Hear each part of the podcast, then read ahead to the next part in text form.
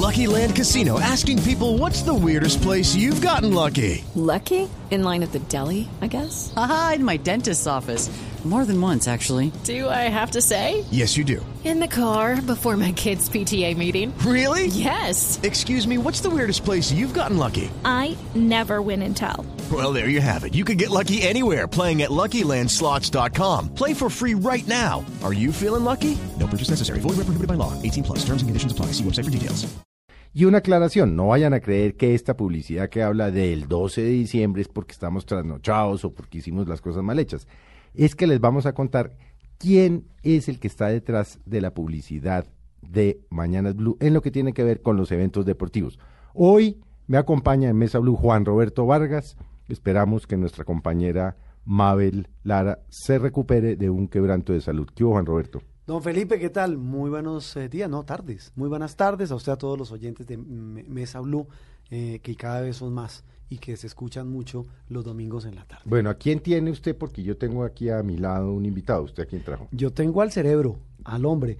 Yo preguntaba cuando escuchaba esas promociones eh, y más cuando estaba con los nervios de punta por el tema de la final del fútbol, eh, ¿quién, decía yo aquí en los pasillos de Blue Radio, oiga, ¿quién es el tipo que se dedica a cranearse semejantes promociones con esos efectos? Son historias. Si usted las escucha, Son crónicas. Son crónicas y volvemos ahí a una cosa que es para mí lo más bello que tiene la radio, que es la radionovela.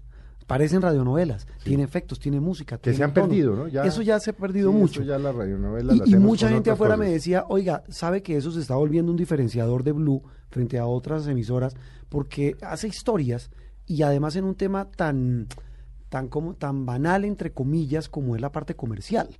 Uno dirá, pero ¿cómo hace un tipo un comercial y lo vuelve una historia? Pues ese hombre me puse a indagar y es uno de nuestros invitados de hoy, que es el señor Juan Pablo Tibaquirá. El muy querido Juan Pablo. Inconfundible por el apellido. Aquí No, le claro. mamamos gallo con eso, ¿no? Sí, el Porque apellido- Juan Pablo es muchos, pero Tibaquirás. solo uno o solo una dinastía.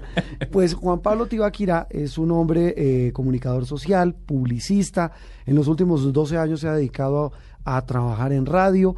Ha hecho la voz de marcas, oiga esto Felipe, Pepsi, Kodak, Kia, Universal Music, Carrefour, Bimbo, Telefónica, Terra, RCN Radio, entre otras.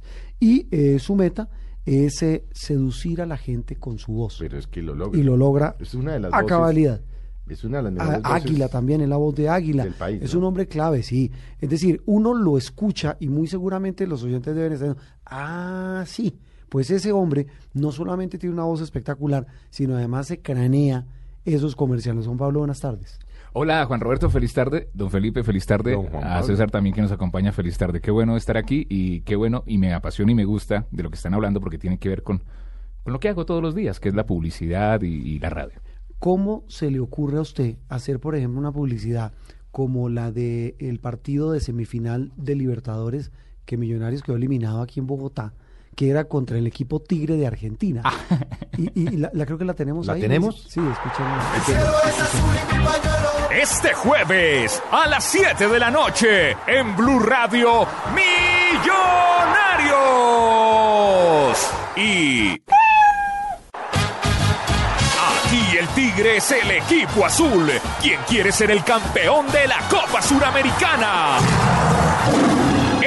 Equipo colombiano contra el Gatico argentino.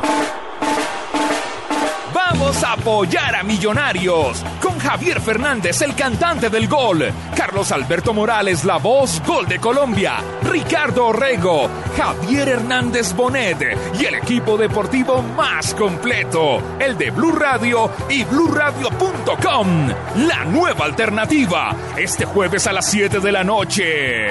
Millonarios.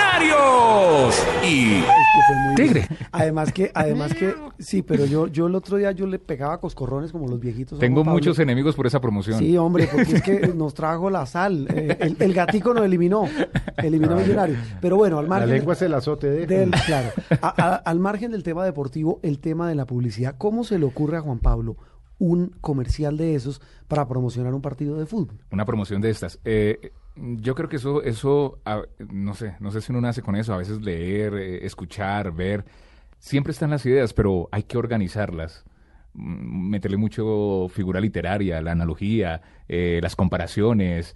Eh, esta promoción, eh, el riesgo con, con la producción, con Tito López, el riesgo era pues que íbamos a menospreciar al equipo argentino. Por eso Pues- dice Felipe, la lengua es el azote de él. íbamos a menospreciar al equipo para buscar que los hinchas de Millonarios estuvieran con nosotros y, y notaran que, que había, que había fuerza al equipo de Millonarios. Sí, en, la, en el partido acá en el Campín nos sacaron, pero al equipo tampoco le fue muy bien, ¿no? No. En Brasil le, le- le- le pasó, le Pero pasó de todo.